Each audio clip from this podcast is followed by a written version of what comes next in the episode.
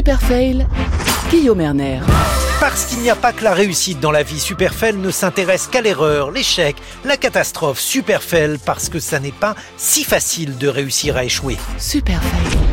Depuis quelques mois, c'est la même musique. ChatGPT va créer des millions de chômeurs, par exemple chez les journalistes. Alors j'ai décidé de faire confiance à ChatGPT, de me reposer sur son savoir, et c'est là où mon employabilité a considérablement chuté. Je me suis rendu compte que ChatGPT se trompait, il se trompe peu, mais pratiquement à chaque fois. Pas terrible pour un programme censé nous grand remplacer. D'où cette question pourquoi ne peut-on pas donner sa langue à ChatGPT? Pour le comprendre, nous sommes rapprochés de Vincent Guy, il est maître de conférence à Sorbonne Université et professeur à Agro Paris Est-ce que l'intelligence artificielle peut vraiment faire nos devoirs à notre place? Je me suis demandé si c'était vraiment fiable, mais genre à 100%. Alors j'ai fait un test, j'ai demandé à trois professeurs de donner des devoirs niveau lycée à ChatGPT, et voici les résultats. Reportage du média brut, ChatGPT nul à l'école. Ce qui m'a marqué, c'est que évidemment, euh, il manque des citations il manque des transitions. C'est très rigide dans la construction. Par contre, ce que je trouve assez bluffant quand même, c'est que euh, bah voilà, les, pistes y sont en fait, les grands courants, les grands mouvements. Il y a des phrases en fait qu'on peut relever et euh, je les aurais, euh, je les aurais soulignées et encadrées en disant oui très bien, le sujet est bien identifié. On est ok, hein là très bien. les questions métaphysiques telles que la nature de la réalité, la signification de la vie, défient la compréhension rationnelle. Donc là c'est même, même plutôt bien dit. Mais elle fait vraiment une synthèse extrêmement artificielle donc c'est peut-être la partie euh, que je trouve euh, la moins subtile et peut-être la moins appropriée. Finalement, il manque le côté humain, quoi. Complètement. En fait, c'est ça. Premier exemple d'erreur avant de rencontrer la réalisatrice Maïwen pour son film Jeanne Dubarry, j'ai demandé à ChatGPT ce que Saint-Simon avait écrit sur Jeanne Dubarry. Et ChatGPT, à l'époque, il y a quelques semaines, m'a expliqué ce que Saint-Simon avait écrit sur Jeanne du Barry. Problème, Saint-Simon n'a jamais rien dit sur elle. En réalité, il est mort alors que Jeanne du Barry n'était qu'adolescente. Pourquoi? Pour le comprendre, écoutons la réponse de Vincent Guigue. Alors, ChatGPT, euh, tout d'abord, hein, c'est un, modèle de langue euh, qui répond euh, statistiquement aux questions, ou en tout cas, à, défaut de répondre aux questions, qui, qui, produit des séquences de mots complétant la séquence qu'on lui a proposée. Donc quand c'est une question, on a l'impression qu'il répond, même si pour lui c'est juste euh, des mots qui s'enchaînent. Ensuite, il faut bien comprendre qu'il répondra toujours. Et à ce moment-là, il faut se dire, bah, qu'est-ce qu'il va répondre? Il va répondre la séquence de mots qui est la plus probable par rapport à l'agrégation des informations qu'on lui a proposées en entrée. Donc, il agrège euh, les différents éléments de la question, et ça, c'est un, un, phénomène statistique. Et derrière, eh bien, il y a des mots qu'il comprend, il y a des mots qu'il comprend pas. Globalement, il se retrouve dans un point de l'espace. À ce moment-là, euh, il commence à générer une réponse. Ça explique qu'il soit pas complètement hors sujet. Et puis, ça explique aussi que, pour lui, il génère quelque chose de vraisemblable qui n'est pas forcément la vérité. Donc c'est bon d'un point de vue euh, statistique, d'un point de vue de l'enchaînement des mots, mais parfois il, dit des choses qui sont euh, factuellement fausses, et c'est ce que dans le jargon on appelle des hallucinations. Mais là où un collégien pourrait avoir l'idée de vérifier, de recouper ces informations pour s'assurer de la véracité des propos, ChatGPT est incapable de réaliser cette démarche. Pourquoi? ChatGPT, actuellement, est probablement un petit peu utilisé à contresens il faut faire un petit saut en arrière. Euh, les modèles de langue, à la base, n'ont pas vocation à être utilisés directement. Euh, ce sont des systèmes qui sont, euh, on dit, pré-entraînés pour mieux résoudre d'autres tâches. Les autres tâches étant des tâches de recherche, des tâches d'identification de noms propres, de compréhension de phrases. Et avec ChatGPT, c'est la première fois déjà que cet outil qui est donc un outil normalement qui sert à d'autres tâches mais qui ne sert pas directement. C'est la première fois que cet outil est disponible pour le grand public et le grand public l'utilise euh, bah, en l'interrogeant directement. Sauf que on n'est pas en train d'interroger euh, des sources, on n'est même pas en train d'interroger Internet, on est en train d'interroger un modèle qui a lu énormément de choses sur Internet et qui l'a mémorisé de manière imparfaite. Donc on joue avec la mémoire d'un système qui a lu beaucoup de choses.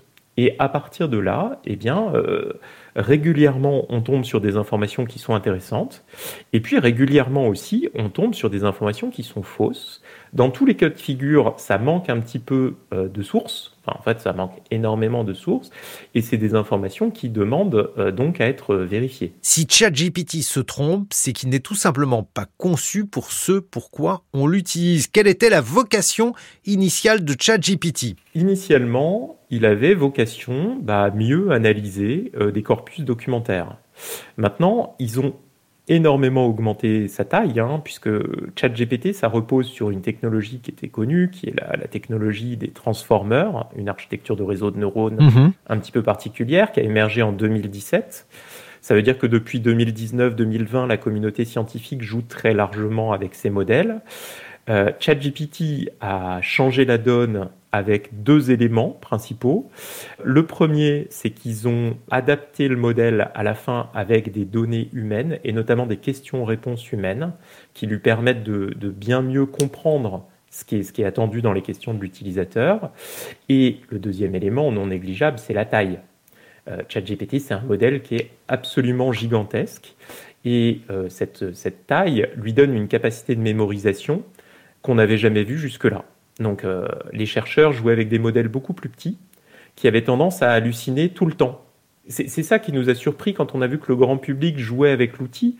On s'est dit, mais normalement, ces outils-là, ils donnent trop de fausses réponses. Et puis, euh, ChatGPT, il a augmenté en taille, et donc il, donne beaucoup plus de, réponses qui sont vraies. En fait, ChatGPT, pour l'instant, ne peut pas nous remplacer. Il peut tout au plus, et sur certaines tâches, nous servir d'assistant. Euh, les gens qui se sont saisis de l'outil, et on croise quand même beaucoup de professionnels dans des métiers très divers, disent mais moi je l'utilise tous les jours. Par contre, par contre, tous les gens qu'on croise nous disent c'est un assistant. C'est quelqu'un qui, voilà, il m'aide à formuler des phrases, il me fait un petit résumé, et on n'utilise jamais la sortie euh, de, de ChatGPT de manière brute on est obligé de, retravailler ce qui sort. Extrait de L'homme parfait, un film de Xavier Duringer avec Didier Bourdon et Pierre-François Martin Laval. Vous avez préparé votre voluto. Ah bah, un double voluto ce matin. Vous avez raison, Franck. Les hommes qui augmentent leur consommation de café diminuent la probabilité de troubles érectiles. Surtout quand on est en surpoids ou en hypertension. Ah ouais Tout le contraire de la cigarette et de l'alcool. Dans votre cas, il serait nécessaire de perdre 15 kilos pour mieux performer. Qui t'a dit ça? C'est un programme, monsieur.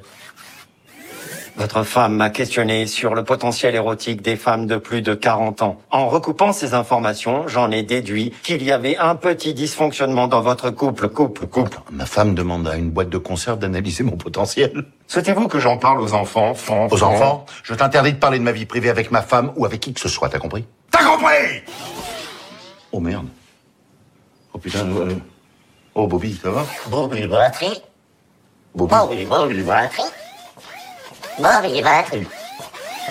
Va du con batterie.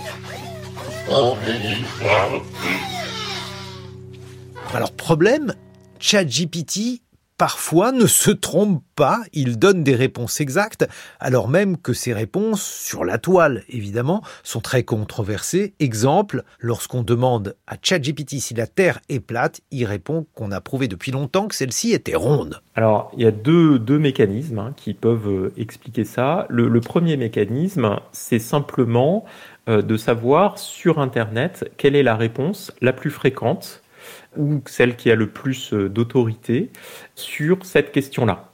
Et donc là, bah, s'il y a plus de, réponses qui disent que la Terre est ronde, eh bien ChatGPT va être convaincu que la Terre est ronde et il va aller récupérer les arguments correspondants, il va être capable de les, retranscrire dans sa réponse. Le, deuxième élément de réponse, il tient à la spécificité un petit peu de, de l'outil. On l'a dit tout à l'heure, les ingénieurs d'OpenAI ont soumis euh, ChatGPT à un certain nombre euh, de documents qui ont été écrits par des humains sur des sujets qui ont été choisis par OpenAI. Donc dès qu'un sujet est un petit peu euh, sensible, eh bien, les, ingénieurs ont pu, puisque ça, on, ne le sait pas, hein, là c'est une supposition, ont pu euh, soumettre ChatGPT à cette question-là et lui dire attention, il y a des bonnes et des mauvaises réponses. Et donc, il y, a des réponses sur lesquelles on doit aller. Ils ont donné des scores, en fait, à différentes réponses possibles. Et puis, il y a des réponses sur lesquelles on ne doit pas aller. Et ça, c'est un comportement, c'est une sorte de ligne éditoriale qui a été rajoutée a posteriori sur l'algorithme. ChatGPT est-il en train d'apprendre? Est-ce qu'il va se tromper de moins en moins? C'est extrêmement probable euh, pour euh, deux raisons. Alors, la première raison, c'est l'exploitation des données utilisateurs. Et ça, on ne sait pas bien encore comment ça va se passer, mais il est probable que euh, les utilisateurs donnent un feedback et soit capable de dire c'est une bonne, c'est une mauvaise réponse, que l'algorithme en tire parti, puisque les, informations humaines ont énormément de, valeur pour ce type d'algorithme, et que petit à petit, il arrive à de moins en moins se tromper. Donc ça, c'est le, facteur numéro un. Le facteur numéro deux, c'est que ChatGPT est un modèle gigantesque. Euh, cette, euh, ce, gigantisme est quelque chose de nouveau, c'est aussi quelque chose d'extrêmement coûteux en temps machine, et puis au bout d'un moment en énergie et aussi en, en, argent. Un modèle aussi gros, a priori, aujourd'hui, est probablement mal appris.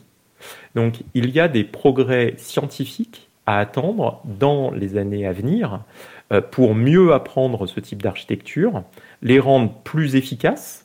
Et qu'est-ce que ça veut dire les rendre plus efficaces? Ben, Ça veut dire améliorer la mémorisation, euh, comprendre quand une information est trop litigieuse, faire en sorte que euh, le système soit capable d'éviter les hallucinations dont on a parlé tout à l'heure. Conclusion, ChatGPT a été conçu de telle manière qu'il souffrira toujours d'hallucinations. Je pense que les hallucinations sont inhérentes à ce type d'approche et qu'on ne peut pas les supprimer. Par contre, encore une fois, entre la génération précédente et ChatGPT, on les a réduites de manière drastique. Et il est probable que dans les années à venir, on soit capable de re faire un saut qualitatif et de nouveau euh, réduire ses hallucinations. Mais c'est vrai qu'à un moment donné, il va falloir se poser euh, la question du modèle général de l'accès à l'information. Jusque-là, on interrogeait Google et Google, en fait, ne fait que référencer des sources. Il nous renvoie vers des sources qu'on est libre de croire ou de pas croire, mais on, on sait d'où vient l'information.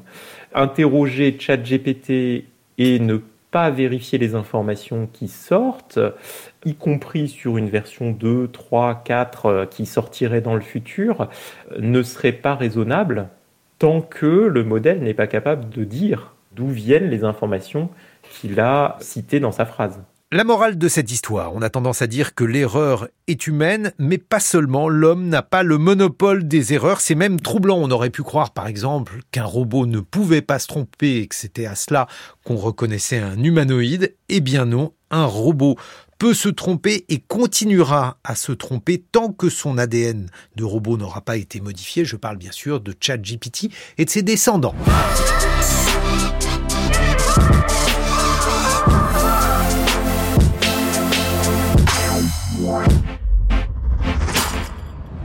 Superfell a été dévasté à la production par Juliette Deveau, ruiné à la technique par Florent Bujon et enfin gâché à la réalisation par Félicie Faugère, Portis Guérin et Vivien Demeyer.